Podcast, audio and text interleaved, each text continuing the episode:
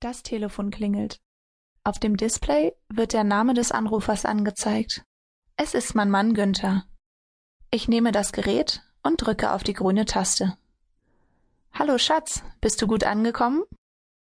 Ja, meine Liebe, ich bin jetzt im Hotel. Mir geht es gut. Ich habe aber leider keine Zeit zum Quatschen.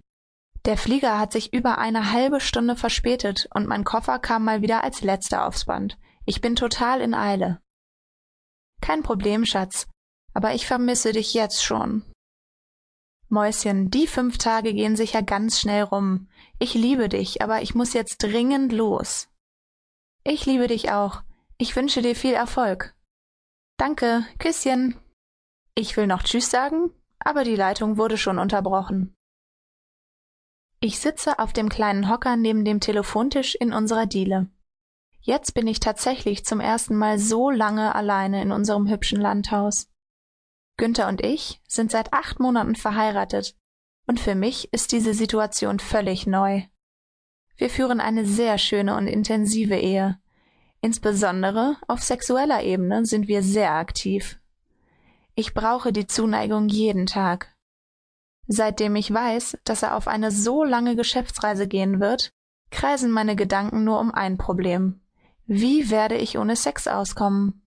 Günther ist so verliebt in mich, dass er die Finger eigentlich nie von mir lassen kann. Er ist sehr gut gebaut und rein körperlich mein Traummann. Er hat lange drahtige Finger und einen durchtrainierten Körper. Er ist überall sehr gut ausgestattet. Wenn er mich anfasst, werde ich sofort feucht. Es kommt nicht selten vor, dass wir zweimal am Tag herrlichen Sex haben. Und jetzt soll ich eine Woche ohne ihn sein? Ein Albtraum. Meine Hände gleiten über meine Beine, unter mein Kleid, direkt an meine Schamlippen. Ich bin feucht.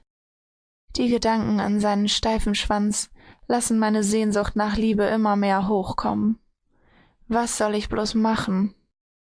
Ich glaube, jetzt ist der Zeitpunkt gekommen, dass ich meine neue Errungenschaft zum ersten Mal ausprobiere einen goldenen Vibrator. Als ich ihn mir bei einem Erotik-Versandhandel bestellt hatte, dachte ich, dass ich ihn nur zur allergrößten Not einsetzen würde. Aber sicher nicht schon nach zehn Stunden des Alleinseins. Wenn mein Mann jetzt bei mir wäre, würde er mir sicher die Beine streicheln und ich seinen Penis. Dann hätte ich ihn sicher schnell in meinem Mund.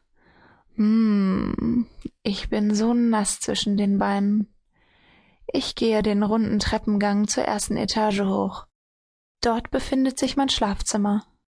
Wir haben ein großes Haus mit acht Zimmern und leisten uns den Luxus, getrennt zu schlafen.